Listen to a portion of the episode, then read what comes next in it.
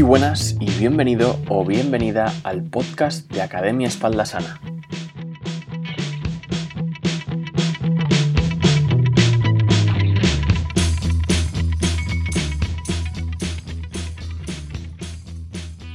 En el episodio de hoy vamos a hablar sobre los hábitos, qué son, cómo transformarlos para tener una mejor calidad de vida y para hablar de esto, qué mejor que hacerlo con Alberto RJ, él es creador de la Academia de Entrenamiento Online Training Around the World y además acaba de lanzar eh, un nuevo programa de hábitos. Es una entrevista que realmente me hacía mucha ilusión de hacer. Eh, es una persona a la que admiro y que sigo mucho su trabajo. Así que vamos con él. Empezamos.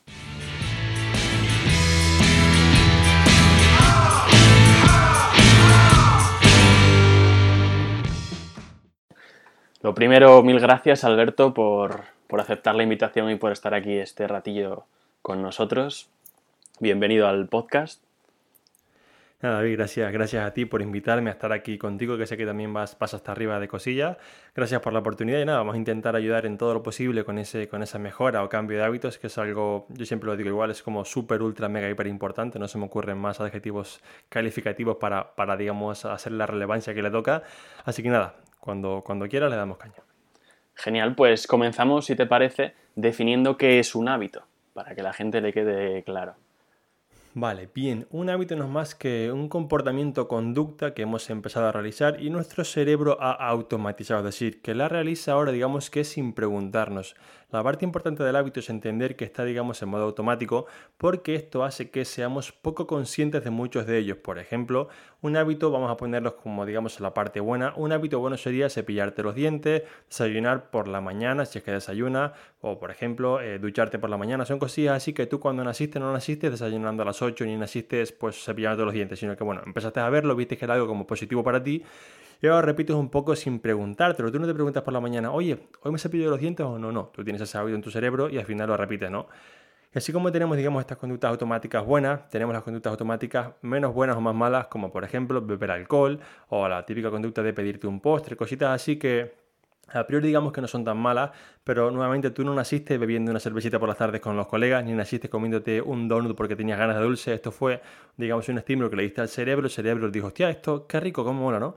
Y ahora quiere repetirlo, digamos que en bucle. Entonces, a modo de, resumen rápido, un hábito es una conducta, ya sea buena o mala, que está automatizada. Se estima que hasta el 40% de los hábitos están un poco muy automáticos. Y esta es la parte importante porque muchas veces no somos conscientes de ellos. Entonces, estos son, básicamente conductas que están en nuestra cabecita en modo un poco automático. Clarísimo. ¿Y cómo funciona un hábito? ¿Cómo, cómo entra en nuestra vida, por así decir? Vale, bien. Esto es una pregunta que tiene, tiene como varias fuentes de, entrada, por así decirlo. Al final el hábito entra eh, sobre todo como una solución a algo, ¿no? Por ejemplo, yo, yo siento que estoy triste y un día descubrí que si yo, por ejemplo, como chocolate, el chocolate me disipa la tristeza. Entonces mi cerebro encuentra, digamos, que una conexión que le hace cambiar ese momento malo y luego quiere repetirla. Yo no nací comiendo chocolate por tristeza, pero un día, entre digamos la fuente de cosas que yo buscaba para paliar mi tristeza, encontré el chocolate, encontré un dulce, encontré correr, lo que sea, ¿vale?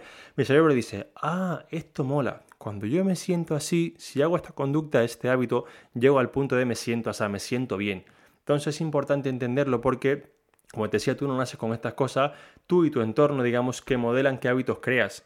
Si tú tienes un entorno en el que digamos comida menos buena, cosillas así, y tú creas ese hábito de cuando me siento mal como comida donuts, por ejemplo, porque están en tu entorno cercano, vas a estar dando a tu cerebro la información de que sabes que cuando me siento mal, que es digamos el punto aquí, sé que el donut me hace sentirme bien. Y el donut es un poco el comportamiento del hábito. Entonces, eh, digamos que hay muchas maneras de que lleguen al cerebro, como te decía, por conducta, un poco por, por influencia del entorno. Tú, por ejemplo, planteate, ¿por qué desayunas cada día a las 8 de la mañana? Por costumbre. Un día viste que en casa tu madre te dijo, David, hay que levantarse, ir al colegio y comer antes de ir al colegio. Y tú lo hiciste. ¿Y por qué? Porque es la costumbre que viste en tu vida. Entonces, si no, nadie, por ejemplo, si preguntamos a nuestros antepasados hace 2000 años, igual no comían a las 8 de la mañana. Igual no comían Kellogg's. De hecho, no comían Kellogg's porque no existían. Pero digamos que se creó ese hábito, digamos, por costumbre, influencia, lo que sea. Digamos que ahora nuestro cuerpo pues lo repite porque es lo que ha hecho siempre. Piensa que al cerebro eh, lo más que le gusta, digamos, o lo que más esfuerzo le supone son las tareas nuevas. Entonces el cerebro lo que hace es que, vale, ¿qué está en automático? Pam, hago esto. Si yo, por ejemplo, te pregunto, ¿por qué camino vas cada día al trabajo? ya no te lo cuestionas. Es el que haces siempre. Y salirte de ese camino te cuesta un montón porque, hostia, ¿y esta calle cuál era? Y este semáforo, hostia, y ahora si yo doy la vuelta aquí, esto cerebro no le mola. ¿Por qué? Porque es nuevo. Entonces siempre intentamos, digamos, que replicar esas conductas que ya están un poco como conocidas o, digamos, como cercanas a nosotros y así un poco funciona. Genial. Y estos hábitos que, vamos adquiriendo a veces de manera inconsciente, los que consideremos malos hábitos o que realmente están haciéndonos mal, ¿se pueden llegar a eliminar? Sí, se pueden llegar a eliminar. Es decir, sí que se puede, todo también depende, David, de cómo de malo sea el hábito. Es decir, no es igual, por ejemplo, eliminar un mal hábito de, por ponerte un ejemplo sencillo, eh, comer chocolate cuando me aburro, ¿vale? Es un hábito relativamente sencillo, o el mal hábito de, por ejemplo, no hacer deporte, versus un hábito como puede ser un mal hábito como la drogadicción, el alcoholismo, es decir, hay digamos que malos hábitos o digamos malas dependencias que sí que realmente se, estima, de hecho la ciencia estima que más o menos se, se, necesita una serie de siete fracasos, ¿vale? Para conseguir cambiar un hábito extremo, un hábito muy malo. Entonces, cada fracaso no es digamos, algo malo, sino que son aprendizajes que tú vas haciendo para poder cambiar. Ejemplo, supongo que yo soy una persona que tiene un problema con el alcohol. Me voy a un ejemplo muy extremo para que se entienda, ¿vale? Y quiero dejarlo. Después de una semana sin beber alcohol, tengo un día de estrés en el trabajo, lo que sea, bebo alcohol y fracaso número uno. Yo aprendí, hostias, vale, ¿por qué caí? Porque estaba estresado en el trabajo, porque tuve un problema con el jefe, vale. Ya sé que la próxima vez que me estrese en el trabajo con el jefe no beberé alcohol. Siguiente semana. Ahora peleé con mi pareja. Vuelvo al alcohol. Vale, ya aprendí que ni con mi jefe ni con mi pareja puedo volver al alcohol. Y tras varias, digamos, recaídas, por así decirlo, la persona consigue cambiar. Pero las recaídas no se ven como fracasos, sino como aprendizajes. Entonces, la media son 7, como te decía, para un hábito un poco sencillo, igual, pues con un fracaso dos lo tienes, y para otros un poquito más. Sí que se pueden eliminar, pero David, yo más que eliminarlos, creo que lo más sencillo, sobre todo en fases iniciales, es cambiarlos. Es decir, se puede eliminar un hábito y hay muchas, hay muchas maneras para hacerlo, ¿no? Digamos que como comenta, por ejemplo, James Clear o, o Jerry Stuhick, una de las cosas más sencillas es esto de hacerlo negativo. Es como, imagínate que yo tengo el hábito de, por ejemplo, pues eh, quedarme en el sofá por la mañana y no hacer deporte. Si yo esto lo pongo como algo negativo y digo, pero fíjate qué mal te estás haciendo, fíjate que tu cuerpo no mejora, fíjate que estás un poco engordando, fíjate, digamos, qué mal eh, ejemplo das a tus hijos, esto hace que tú llegues a un punto en el que digas, hostia, es tan malo quedarme en el sofá que no lo voy a hacer. Es un poco lo que hace, no sé si te has leído eh, Dejar de fumar es fácil, sabes cómo hacerlo, de, de Allen Carr, y es lo que explica esto, digamos que va todo el libro diciendo que fumar es un poco una caca. Y mira qué mal te hace fumando, y mira qué mal te huele la ropa, y mira el dinero que te gastas, y al final acabas el libro pensando, hostia, fumar es lo peor del mundo, y lo quieres dejar porque te lo vende como que es tan malo que tú dices, hostia, pues lo quiero quitar, ¿no? Pero es cierto que esto no es tan sencillo y yo creo que, digamos que una de las maneras que yo más veo prácticas con, con mis clientes, esta cosilla, para eliminar un mal hábito es, digamos, cambiarlo por uno nuevo. Imagina que tienes, por ejemplo, este mal hábito de que cuando siento estrés me da por comer dulce. Vale, quizá no podemos erradicar del todo ese, este mal hábito porque, por ejemplo, no podemos quitarte la fuente del estrés de golpe. Igual yo no te puedo cambiar un jefe que te pelea, una pareja con la que te llevas mal, una familia, un entorno. Es decir, igual la parte del estrés, que sería un poco la primera vez, no te la puedo cambiar. Pero sí que puedo cambiarte el hábito para que tú llegues al punto, digamos, de felicidad. Imagínate que yo, por ejemplo, como te decía, siento estrés, ¿vale? Estoy estresado por lo que sea, como dulce y me siento feliz. Yo puedo cambiar ese como dulce por otra cosa para sentirme feliz. Por ejemplo, siento estrés, salgo a correr, me siento feliz. Siento estrés, llamo a mi mejor amigo, a mi pareja, me siento feliz. Siento estrés, escucho mi canción favorita, me siento feliz. Al final, la idea de cambiar el mal hábito o eliminarlo, erradicarlo, es relativamente compleja porque requiere de mucha fuerza de voluntad, mucho autocontrol que realmente no es tan fácil de, tener. Y para mí el punto uno, por así decirlo, el más sencillo sería, digamos que como mapearlo, parchearlo, cambiarlo por un hábito que sea menos insano. Claro, y más aún en, situaciones como dices que, que, no podemos controlar el estímulo que nos provoca ese hábito, como puede ser el caso del estrés, lo que, lo que comentabas. Sí, una tristeza, todas estas cosillas realmente es cierto que si nos vamos como a qué es lo que te causa el estrés, ¿no? Sería un poco como la, primera pregunta, sería ideal verlo así, pero si por ejemplo la situación estresante puede contigo y yo no te la puedo quitar, porque por lo que sea, porque imagínate que el estrés te supone ahora mismo en cuarentena no tienes para comer. Tío, pues yo eso no te lo puedo cambiar. No te puedo decir, pues venga, va, pues cobra dinero, pues que te paga el gobierno ya, yo no te lo puedo hacer. ¿Qué puedo hacer? Tía, pues intenta que como tengas estrés por la situación económica, en lugar de zamparte un paquete de magdalena, pues te hagas un yogur con, fruta. Eso es un poco una manera más sencilla de hacerlo, vaya. La excusa que pone mucha gente cuando quiere modificar estos hábitos y, ve que no lo logra y que no lo logra y que no lo logra, dice que es que tiene poca fuerza de voluntad. ¿Qué opinas si existe realmente esta fuerza de voluntad? ¿Qué influencia tiene en ese cambio de hábitos? A ver, la fuerza de voluntad existe, es, un hecho constatable. Al final, la fuerza de voluntad sí que es como, es como, imagínate la batería del teléfono, ¿vale? Tú, la fuerza de voluntad sabemos que es un músculo que se agota. Si yo, por ejemplo, como la batería del teléfono, uso el teléfono toda la mañana mirando mis redes o lo que sea, la batería del teléfono cuando llegan las 3 de la tarde está al 30%. Si yo, por ejemplo, mi fuerza de voluntad la uso para tareas como, pues, por ejemplo, pelear en mi casa o hacerme comida que no me gusta, digamos que voy un poco contra natura, contra las cosas que realmente yo no me siento muy cómodo y la agoto. Cuando llega, por ejemplo, hora de entrenar a las 4 de la tarde, diré, ¿sabes qué? Es que ya no me queda fuerza de voluntad. Y es cierto, pero es cierto porque tú la agotaste. Entonces, aquí tenemos que entender que una de las cosas más importantes es que lo que, lo que queramos hacer de hábito tiene que gustarnos. Es decir, quizá al principio no te encante comer con más verduras porque estás un poco en esta fase de inicio del hábito, ¿no? Pero una vez empiezas a comer con verduras y quieres platos ricos, verás que la fuerza de voluntad que te requiere es mucho menor porque digamos que ya está el hábito en modo automático. Y aquí viene una parte interesante y es que requiere de poca fuerza de voluntad mantener, mantener ese hábito. Lo que cuesta un montón es crearla. Entonces, sí que hay personas, y esto no, no quiero decirlo muy alto porque un poco la gente luego se va a excusar, sí que se ha demostrado, hay un estudio de la Universidad de, de en Alemania, que, que demostraban que eh, hay una relación entre el tamaño de la amígdala, ¿vale? que es una parte del cerebro, y las conexiones con lo que se llama la corteza anterior dorsal, que es un poco la que decide qué acciones debe tomar un poco con, con la información. Imaginemos que la amígdala es un poco, digamos, la información que se está generando, y la corteza es la que decide esto, digamos, que lo hago o no lo hago. Entonces, un poco como imaginemos que hay personas que tienen una amígdala que siempre quiere como comer chocolate, por así decirlo, ¿vale? Para que se entienda rápido. Y además tienen, digamos, peor conexión con la corteza y esto hace que además de que tienes muchas ganas de comer chocolate, no tienes a tu madre en casa diciéndote no puedes comerlo. Entonces sí que, sí que es cierto que, hay personas que, digamos, ha demostrado que tienen como mayor preferencia o probabilidad de tener menos fuerza de voluntad, pero aquí quiero hacer un poco un, un hincapié y es que la pregunta no sería, eh, digamos, ¿Es cierto que personas con más fuerza de voluntad o no? Sí es cierto que lo hay. La pregunta es, ¿qué puedo hacer yo para, aún con menos fuerza de voluntad, salir adelante? Porque al final al cerebro le gusta mucho un poco eh, como, si yo sé que no soy lo suficientemente inteligente, bueno, pues suspendí porque soy tontito. No es culpa mía. En lugar de pensar, hostia, ¿sabes qué? No tengo un cociente intelectual de 200, voy a estudiar el doble que el compañero. Entonces un poco llegamos a la profecía autocumplida, ¿no? Si yo pienso que no soy capaz, no seré capaz de hacerlo. Entonces es muy importante que primero tú no puedes ver el tamaño de tu amígdala ni las conexiones que tienes con la corteza, es decir, no hay manera de medírtelo. Entonces, antes de excusarte diciendo, es que escucha a verte diciendo, yo creo que mi corteza es como esa gente, no, no sabes si la corteza es así o no.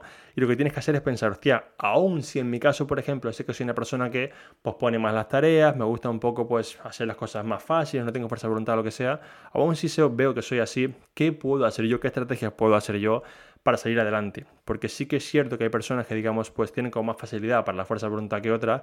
Aunque esto, bueno, podríamos hablarlo luego, que también depende mucho de cómo sea tu, entorno. Pero sí que no creo que sea un condicionante. Es decir, yo eh, es algo que, sí que podemos, eh, como digamos, decir como que puede estar ahí, pero no te determina. Tú realmente puedes ser una persona con poca fuerza de voluntad y conseguir grandes cosas. Lo que no vas a conseguir es realmente diciendo, ¿sabes qué? Es que como yo tengo poca fuerza de voluntad, pues sabes qué, Alberto, yo no, yo, es que a mí no, no, no me va a salir bien pues así seguro que no. Entonces, sí que influye la fuerza de voluntad. Sobre todo se ha visto, David, también hay estudios muy chulos que demuestran que la fuerza de voluntad influye en base a cómo de para ti sean degradables las cosas. Por ejemplo, hay estudios que muestran que si metemos, por ejemplo, imaginemos dos grupos de personas, ¿vale? A los que les hacemos que tienen que memorizar un código alfanumérico. Imaginemos alfa, bravo, delta, 4479. Yo te digo a ti, David, tienes que memorizar, por favor, para un, digamos, estamos haciendo un proyecto. Quiero que memorices, por favor, si eres tan amable, alfa, bravo, delta, 4479. Al otro grupo le digo, mira, chavales, tontos, tenéis que memorizar esto porque lo digo yo y punto. ¿Vale? Cuando luego mandan a los grupos por una habitación, se ve que el grupo que fue peor tratado, digamos que tiene más, en la habitación hay, por ejemplo, o manzanas o pasteles. El grupo que fue peor tratado come más pasteles, porque su fuerza de voluntad se agotó antes. Entonces, sí que por eso yo siempre digo a la gente que cuando alguien me dice, quiero perder peso, quiero lo que sea, le digo realmente, ¿realmente quieres perder peso o quieres verte con el peso perdido? Porque si quieres perder peso lo vas a conseguir. ¿Por qué? Porque verás que en el, camino hay cosas de fuerza de voluntad que si no estás dispuesta, digamos, a sufrir un poquito, no lo conseguirás. Entonces es muy importante que tú entiendas que aunque tengas poca fuerza de voluntad, aunque te cueste, tienes que ver un poco el beneficio de, ¿sabes qué? Me cuesta, pero yo realmente quiero hacer esto. Porque si no llegas a este punto, siempre te va a costar. Es decir, a mí me cuesta mil cosas, pero digo, bueno, ¿sabes qué? Me cuesta levantarme por la mañana, me cuesta entrenar todos los días, me cuesta no sé qué, pero para mí el beneficio es tan grande que está por encima del peso de lo que me cuesta. Si yo no lo veo así, si dejo que únicamente vea el peso de lo que me cuesta, estoy hundido, porque no voy a poder seguir adelante nunca.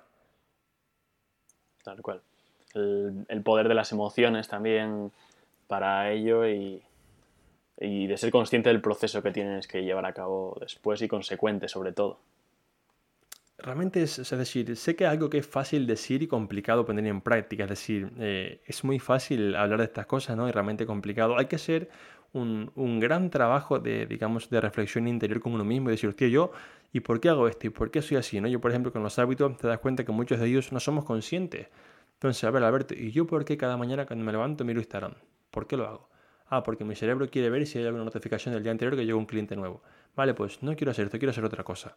Pero hay un trabajo de auto, digamos, conciencia interior que no es fácil de hacer y digamos que vivimos un poco en un, como en un mundo muy rápido, que no nos paramos a pensar en estas cosas.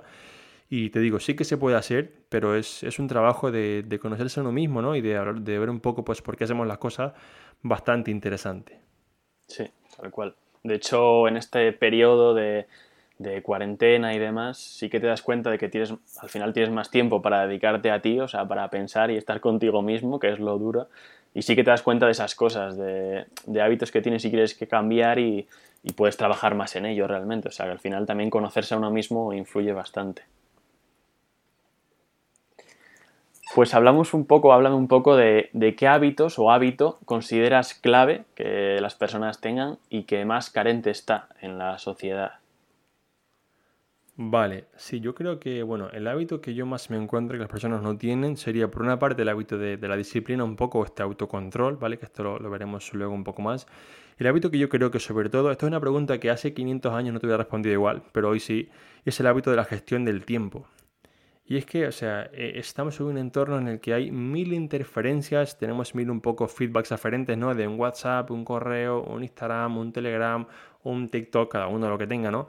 Y al final es tan complicado poner el foco en cosas que yo cuando hablo con la gente me dice, no, pero es que yo tengo poco tiempo. ¿Qué hiciste hoy en tu día a día? No, me levanté, llevé a mis hijos al colegio, trabajé de 8 a 4, los traje a casa a las 5 y luego pues cené y me fui a dormir. Y digo, ¿y el espacio entre las 5 y las 9? ¿Qué, qué pasó ahí? ¿Me entiendes? Pero, no, bueno, pues el teléfono, Netflix, no sé qué, al final es un tema de que la gente gestiona muy mal el tiempo, muy, muy mal.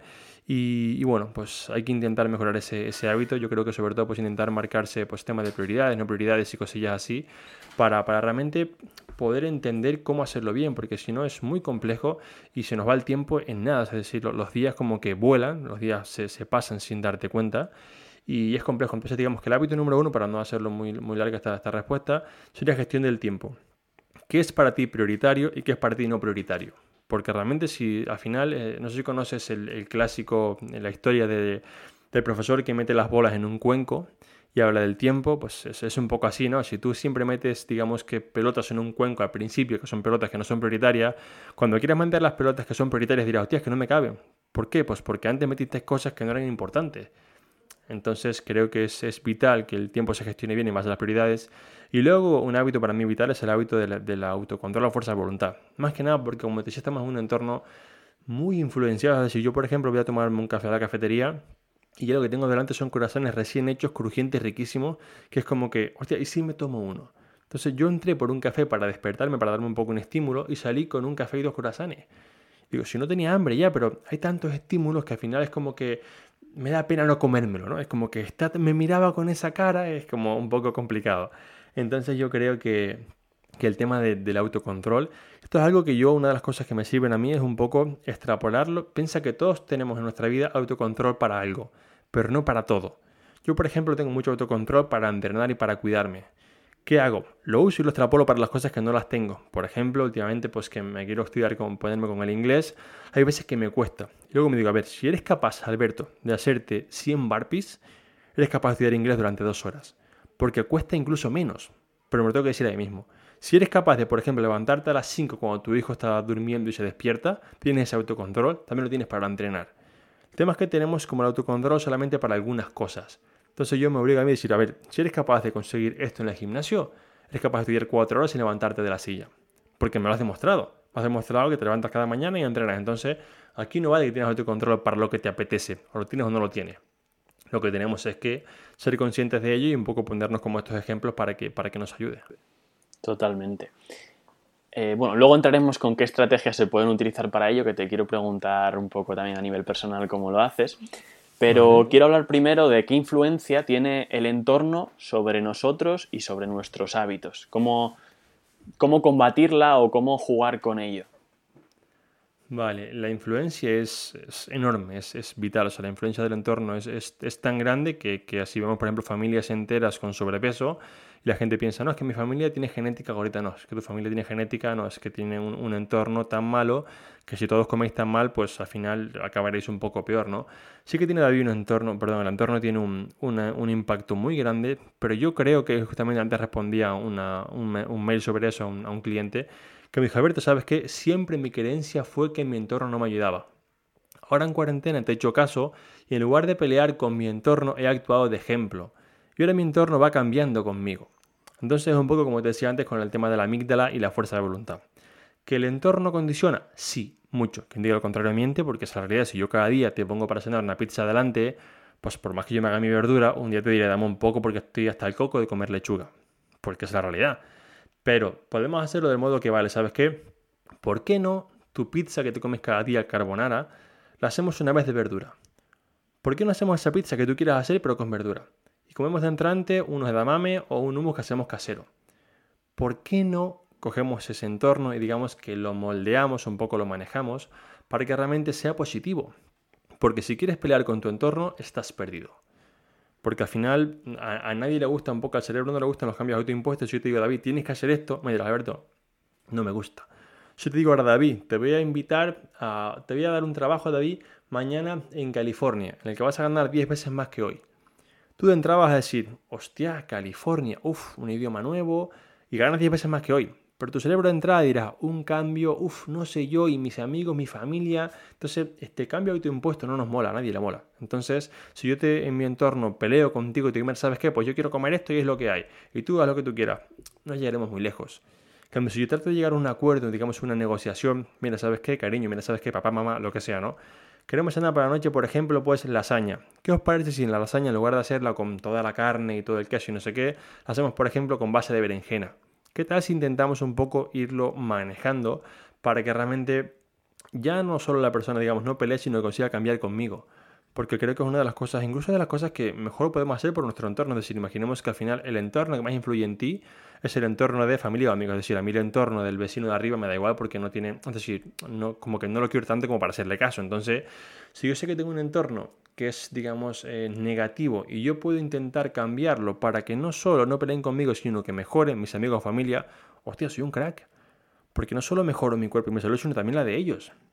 Entonces, yo justamente, mira, eh, estos días atrás empecé a salir a caminar prontito por la mañana y, el primer día digo, hostia, no sé si decirle a mi, chica salir conmigo a caminar por la mañana porque no va a querer, no va a querer y, va a decir que, no, que no quiere despertarse tan pronto, ¿no? Y luego pensé, ¿por qué no? Si en lugar de ir por mi cuenta y digamos que para no pelear con ella, digo, oye cariño, ¿sabes qué? ¿Por qué no por la mañana vamos juntos y charlamos de nuestras cosas, lo que sea, caminamos una hora? Ah, cariño, me apunto contigo. Y es como que es, es venderlo bien. Es decir, el tema está en que si yo trato de, de vendértelo mal, de que me lo compres, digamos, por obligación, estoy jodido. Pero si yo trato de vendértelo como, ¿sabes qué? Esa pizza tan rica, vamos a hacerlo el siguiente día de verduras. Y en lugar de cenar, digamos, luego un tiramisú, hacemos un cheesecake rico en proteína. Y hostia, vamos manejándolo. Entonces sí que el entorno, David, es súper importante, pero nuevamente no quiero que nos quedemos con la parte de que es que mi entorno no ayuda. Es como, bueno, sabes que yo soy el responsable de, de hacer lo que pasa con mi vida soy el único responsable. Entonces yo puedo escoger quejarme por el entorno, decir, mira, ¿sabes qué? Mi entorno no me ayuda, voy a tener que trabajar el doble, pero voy a hacerlo. Entonces creo que, obviamente sí, sí que influye, pero podemos hacer mucho más que, quejarnos porque el entorno, pues, es decir, ¿quién nació en una familia de triatletas y, atletas olímpicos? Poca gente. Poca gente. Entonces, pues tenemos que intentar eh, manejar ese entorno para que sea positivo, vaya. Qué bueno. Y puede suceder al revés. Estábamos hablando de del entorno más íntimo, de gente con el que tenemos vínculos emocionales y sí que nos puede afectar en esos hábitos y podemos también afectar en ellos. Pero puede eh, un grupo social eh, ayudarte a conseguir ese objetivo, un grupo social con el mismo objetivo. Sí, completamente. Y es de las cosas que, por ejemplo, más se hacen, yo, por ejemplo, en programas de entrenamiento, cosillas así, que más haces como un poco crear un grupo porque sabes que esto eh, mejora la adherencia porque el, éxito del grupo, si yo por ejemplo, imagínate que a mí me cuesta un montón levantarme a las 7 para entrenar, ¿vale? Pero veo tres mensajes en el grupo que pone, hey equipo, me levanté a las 7 y entrené, y yo, y yo, y yo, yo digo, hostia, ¿yo por qué no puedo? Y yo creo que, digamos, confío en que puedo y lo hago. Entonces sí que, o sea, creo que de las, si me dijese, de hecho hay estudios curiosos que demuestran que, por ejemplo, cuando un, miembro de la pareja pierde peso, automáticamente la otra parte de la pareja acaba perdiéndolo igual. ¿Por qué? Porque tu entorno te lo facilita. Y ya podemos entrar en temas de que pues, te gusta que tu pareja te vea sexy. Ya podemos entrar en entornos un poco más emocionales o, digamos, directamente afectivos con, con la parte de amor entre, digamos, cónyuges. Pero sí que quitando esto, es súper importante porque al final piensa que normalmente los que nos cuidamos somos un poco los raros. Entonces, si yo cada día tengo el mensaje de que y otra vez que no bebas alcohol, pesado, eres un amargado, no sé qué, todo este tipo de mensajes un poco de, mi entorno de amigos, que, es la realidad. Si me están escuchando, pues eh, lo siento, beber un poco menos. Lo he vivido también. Eh, realmente es complicado. Entonces, si por el contrario estoy en un entorno de amigos que me dice, hostia, qué bien que te cuidas, vamos ahora a correr un poco y luego nos tomamos un café o lo que sea, ¿no? Esto ayuda muchísimo, muchísimo porque piensa que el ser humano, sobre todo el cerebro humano, le gusta sentirse querido. Y si yo me siento despreciado por mi entorno, por cómo como, por cómo soy, es mucho más fácil que yo me rinda. Entonces se demostrado en estudios con primates, incluso con humanos. Imaginemos que yo, por ejemplo, te muestro a David a una figura, te digo, mira David, esto es una figura que tiene cinco caras. Y tú lo ves efectivamente, es como un pentágono, ¿vale? Pero entras a una sala en la que hay 50 personas que te dicen que tiene seis caras. Tú sales de la sala diciendo, tiene seis. Es que tiene seis. Yo es que no me puedo equivocar de esa manera. Tiene seis. ¿Por qué? Porque para ti, vale, esto es muy importante entenderlo, para ti pesa más sentirte rechazado que tener la razón. Entonces prefieres decir, ¿sabes qué? Me da igual no tener la razón, pero prefiero que me quieran. Cuando vas a comer con tu abuela, con mi abuela es que por ejemplo pues cocina como para todas las abuelas, supongo como para el ejército de Pancho Villa, y al final es como que abuela, ¿sabes qué? Pues no quiero comer esto, ¿no? Y de entrada es como que un poco, Alberto, ¿pero por qué? Así no sé qué. Y al final tienes que hacerle entender esto, que, que, tú lo haces porque te quieres cuidar, que tú lo haces por, por, el bien, ¿no? Y que no por eso la quieres menos. Abuela, yo no te quiero menos por no comerme los cuatro postres que has hecho. Ni soy peor nieto. Realmente me comí uno porque está muy rico, me encanta, abuela, gracias por todo. Y ya está. Pero tenemos que intentar que, que digamos, no sea tan malo. Y sobre todo, si tenemos un entorno bueno, hostia, potenciarlo. Si yo tengo dos amigos, uno que se droga y uno que se cuida, pues el que se droga lo quiero igual, pero si puedo quedar más con el que se cuida, pues lo voy a hacer. ¿Por qué? Porque yo quiero ser una persona que se cuida. Y sé que cuanto más me acerca al que se droga, más fácil es que me drogue un día. Al final imaginemos, eh, el, digamos, imaginemos esto David para que se vea un poco gráfico. Imaginemos que yo tengo, digamos, dos extremos de una carretera. ¿Vale? Digamos que es el, el extremo izquierdo y el extremo derecho. Yo me encuentro en el punto del medio. Cada día que yo doy un paso hacia la derecha, es más fácil que yo llegue a la derecha. Imaginemos que en la derecha están las drogas. Cada día que yo quedo con un amigo de drogas, es más fácil que un día llegue la droga. Cada día que yo quedo con un amigo que se cuida, es más fácil que sea un amigo que se cuida. Entonces es muy importante entender esto porque es como que no vemos la reacción inmediata de ese hábito, pero sí que a largo plazo, si yo cada día quedo con un amigo que se droga, por poner un ejemplo extremo, es fácil que un día yo acabe cayendo. Si yo quedo con un amigo que se cuida, es fácil que un día yo me acabe cuidando. Entonces sí que el entorno es súper importante y como decía antes, o sea, no podemos cambiarlo muchas veces, pero oye, en la medida que tú puedas quedar con amigos, que yo por ejemplo, pues mi grupo de amigos que beben cerveza, quedo con ellos, pero no quedo con ellos cada tarde, pues porque sé que no, porque no me gusta ese entorno, entonces, amigo, os quiero igual o más, pero no me va ese rollo, pues ya está, no pasa nada. Esperemos que te sigan queriendo igual después de decir esto. Bien, vamos con algo más personal para, que la gente vea que tú realmente lo aplicas en tu vida. Háblanos un poco de si tienes algún hábito que te haya costado mucho abandonar o, mejor dicho, modificar. Vale, que me costase mucho abandonar, por ejemplo, el tema de las redes sociales. Como al final, como tú, trabajo en ellas y es como que, bueno, pues voy a revisar si tengo algún privado, voy a revisar si tengo algún comentario, si la publicación va bien, no sé qué. Y digamos que me levantaba por la mañana, miraba el teléfono. Durante la mañana miraba el teléfono, antes de comer miraba el teléfono, y me iba a dormir a las 12 de la noche, miraba el teléfono, y así yo un día pensé, a ver, te serás capullo, es decir, vamos a ver, te acostaste a las 12 menos cuarto mirando el teléfono, te has levantado a las 6 mirando el teléfono y ¿Qué, te crees tú? ¿Qué, ¿Qué, piensas que alguien te envió un mensaje entre las 12 de la noche y las 5 de la mañana? Es decir, no tiene sentido ninguno. Pero era como que, bueno, pues por si acaso algún cliente, ¿no? Y al final fue como, no, mira, yo ahora mismo abro el teléfono a las 10 de la mañana para hacer los historias o a las 7 si voy a caminar para que, bueno, un poco la, gente vea que, que, al final sigo con mi actividad. Pero lo que es responder, por ejemplo, soporte a mi, a mi equipo, a mi grupo y estas cosas es cada día más o menos de 11 a 1, de 11 a 12 y media a 1. Y es en plan, me da igual lo que pasa en el mundo, que mi tiempo es este. Yo digamos que bloqueo este mal hábito, no lo puedo usar, pongo el teléfono lejos o lo que sea, para poder hacerlo. Así que sí, un hábito que digamos me haya costado mucho quitar fue el del teléfono. Es como no estar todo el día mirándolo. Por suerte lo, he conseguido, me ha costado, porque al final es como que, como decía al principio con el tema de los fracasos, primero ponía el teléfono aquí a mi lado, pero lo ponía en silencio. Pero es muy fácil. Tengo aquí y digo, bueno, voy a ver si solo un poquitito, ¿no? Luego dije, no, fracaso, aquí no va bien, lo voy a poner en la habitación de al lado.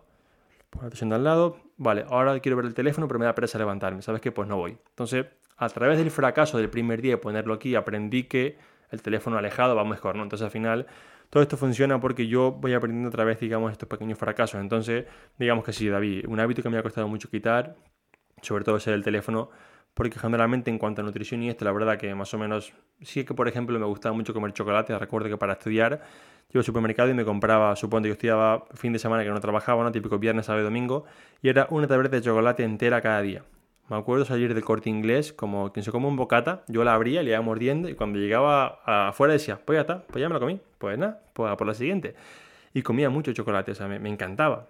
Y luego, pues la verdad que dije, tío, ¿para qué? Si tampoco me duelen las muelas, tampoco esto es nada importante y lo fui dejando. Pero sobre todo el tema del teléfono fue algo que realmente me costase el tema del, teléfono. Por suerte ya está controlado, pero me costó, ¿eh? Y, y, realmente reconozco que me costó bastante quitarme ese mal hábito.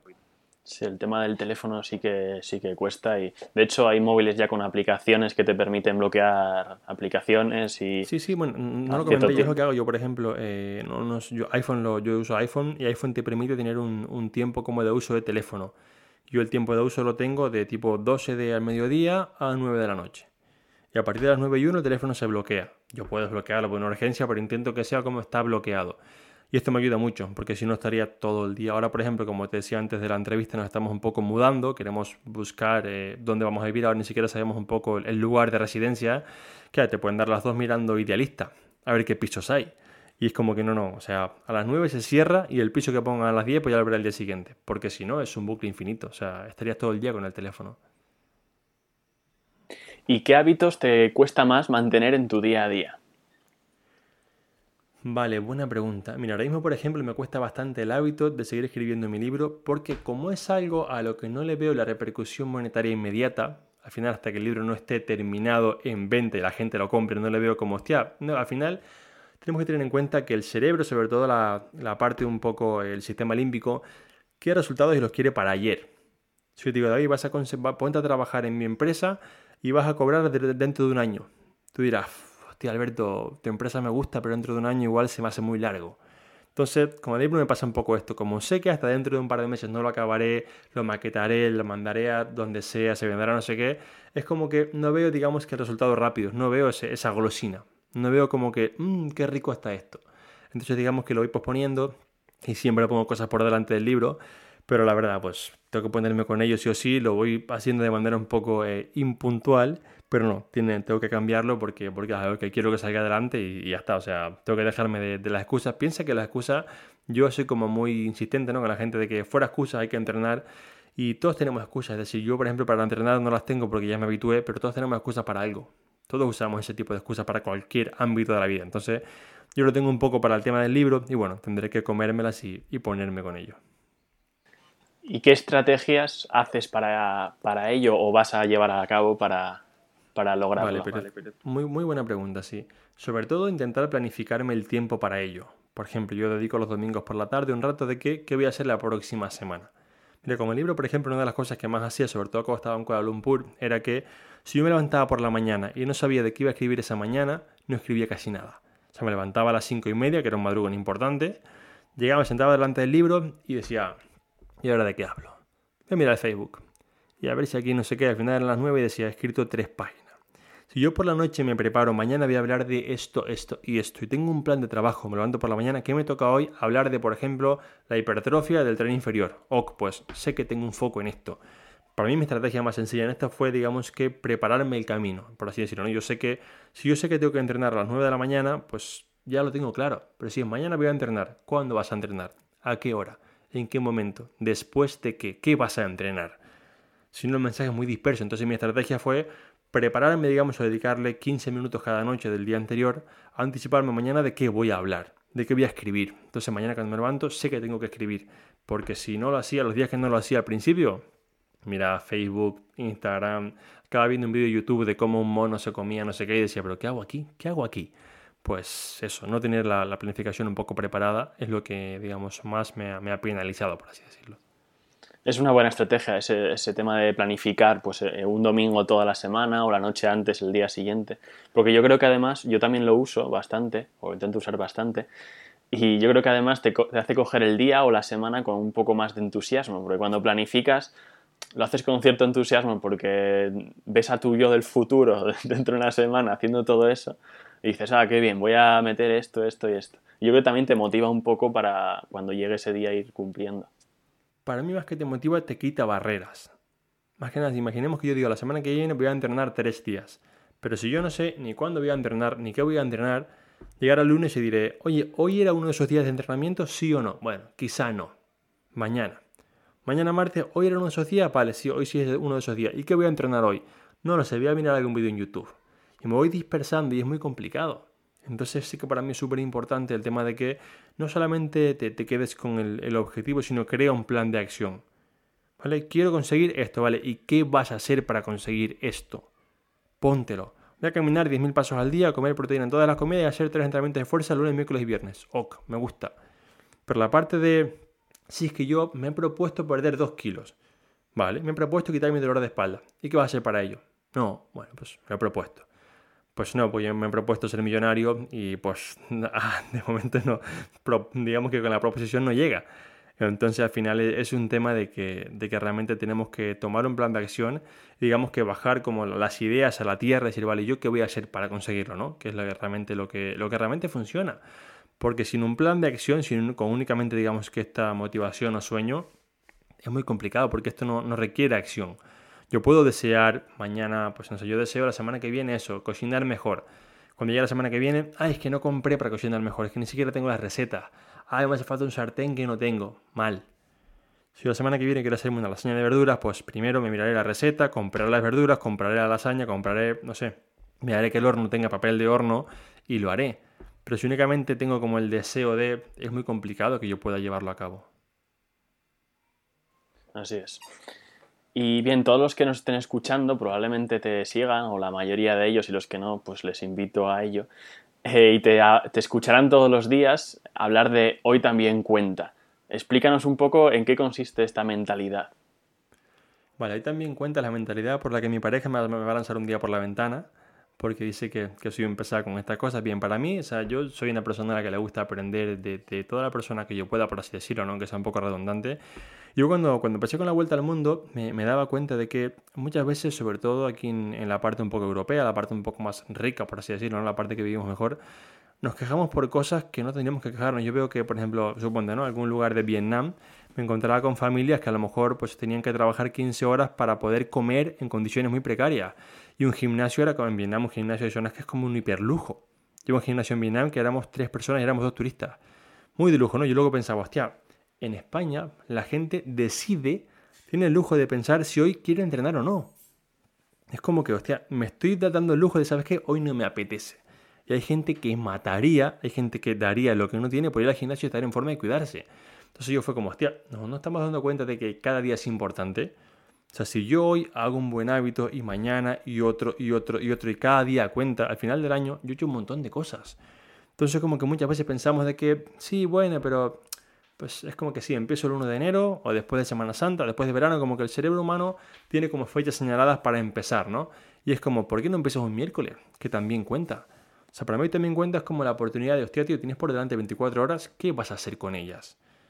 Y te digo, o sea, mi, chica me dice, cariño, vamos a caminar también. Yo le digo, pues hoy no comes, pues si hoy comes también se camina. Es decir, pues es lo que hay. Es decir, eh, yo me acuerdo de pequeño siempre me, yo odiaba para la noche irme a la ducha y le decía, abuela, ¿también tengo que ducharme hoy? Mi abuela me decía, pues no has comido hoy, pues también te duchas. Pues, pues ya está, pues lo mismo, ¿no? Pues, pues un poco así de ahí. Para mí hoy también cuenta esto, la oportunidad de que cada día tenemos por delante 24 horas para hacer lo que queramos con ella. Y es cierto que hay entornos que, por ejemplo, hay un problema económico, de salud, lo que sea. Es verdad que todo el mundo no tiene una vida de color de rosa. Todos tenemos problemas en alguna etapa de la vida. Pero creo que si miramos la perspectiva de, hostia, tengo por delante 24 horas, ¿qué voy a hacer con ellas?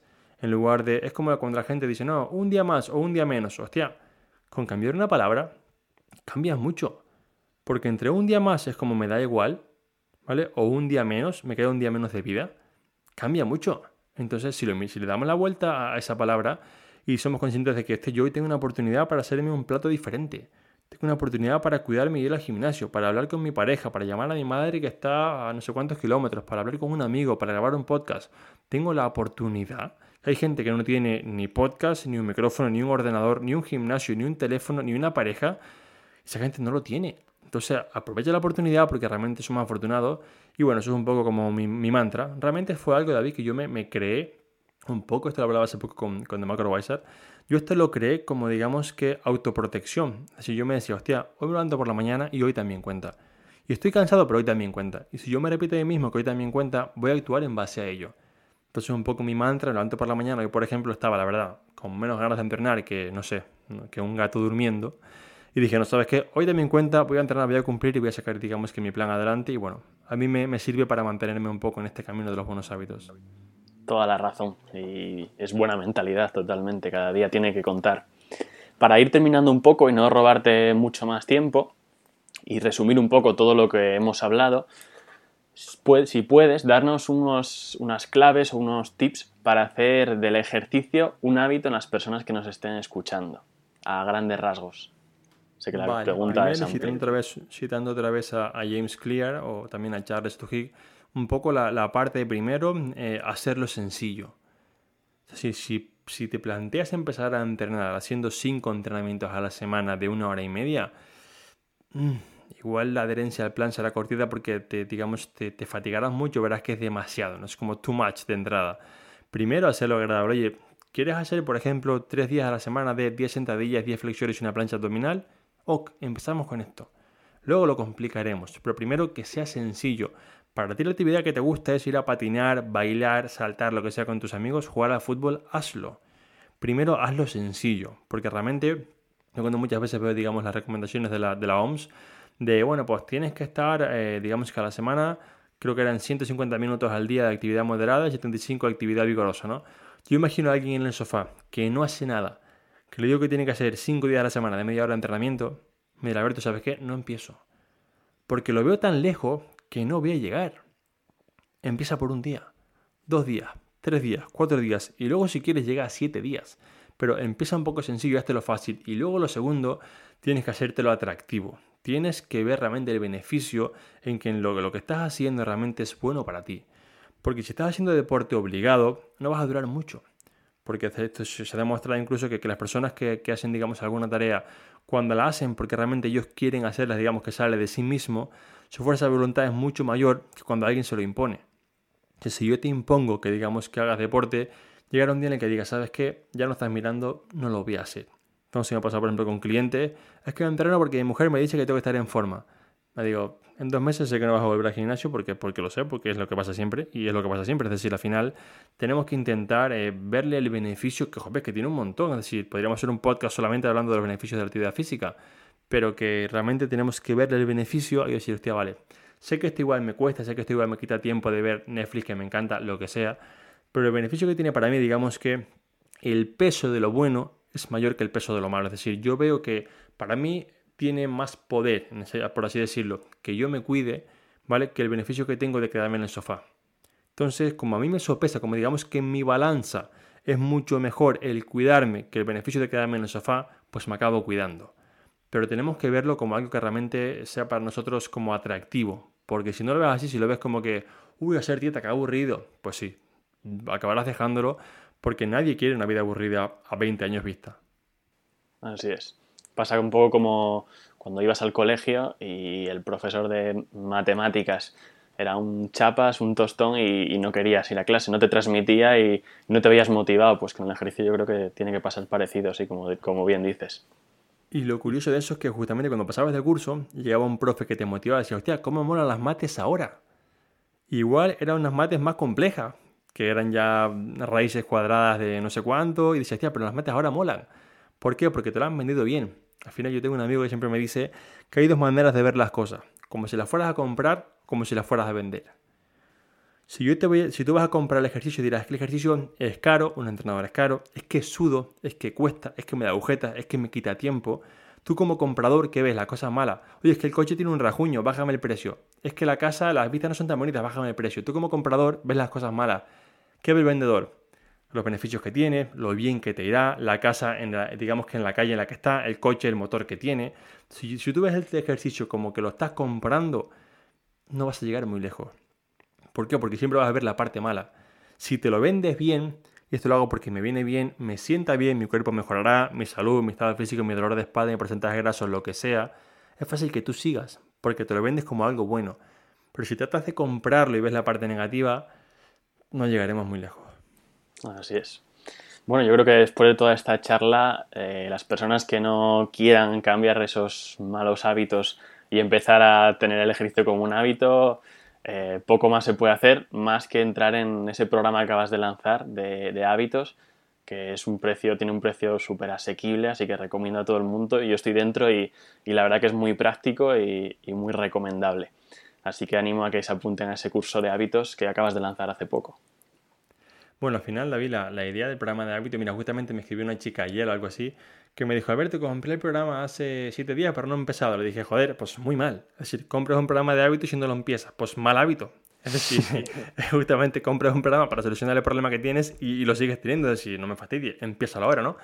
Al final, si fue la idea de crear un programa eh, que todo el mundo pueda acceder, es decir, eh, veréis que, el precio a pagar, cada uno puede pagar prácticamente lo que quiera, es, así, porque bueno, sé que en cuarentena hay mucha gente afectada por ERTE o cosas así, no quiero que, que digamos la economía sea, un problema para ello, pero es un programa como tú mismo has visto que estás dentro, pues muy sencillo, fácil de entender, con, con siete días y siete clases muy prácticas, y sobre todo para, para darnos conciencia de que, y esto me lo dijo una chica hace poco en un mail del programa, que los hábitos lo son todo.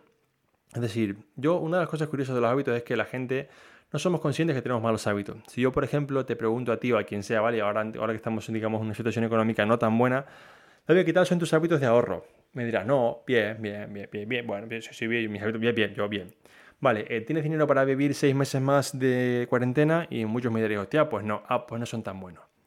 Lo que pasa es que nos cuesta reconocerlo. Entonces yo con, con las personas que veo en mis programas de entrenamiento, hay digamos un examen inicial, ¿Qué tal son tus hábitos? Bueno, bueno, bueno, bueno. Yo pregunto si son tan buenos porque estás aquí. No, bueno, entonces eh, es curioso porque el tema de los hábitos es como que todos creemos que, son muy buenos y de hecho en el examen mucha gente pone, Alberto, hostia, saqué un 1, saqué un 3, madre mía, qué mal estoy. Bueno, no pasa nada, ¿no? Pero el primer paso es ser consciente. Si yo no sé que tengo un mal hábito, por ejemplo, si yo no sé que estoy mirando el móvil todo el día, nunca lo voy a quitar porque ni siquiera sé que es algo malo. Entonces, pues un poco hay que, hay que empezar a, ser conscientes de los malos hábitos que tenemos para, poder cambiarlos. Genial. Pues muchísimas gracias Alberto por este tiempo que nos has dedicado. Es una entrevista que me hacía mucha ilusión. Así que muchas gracias por, haber estado aquí. Nada, tío, gracias a ti por, por tu tiempo y nada, seguir trabajando y un fuerte abrazo.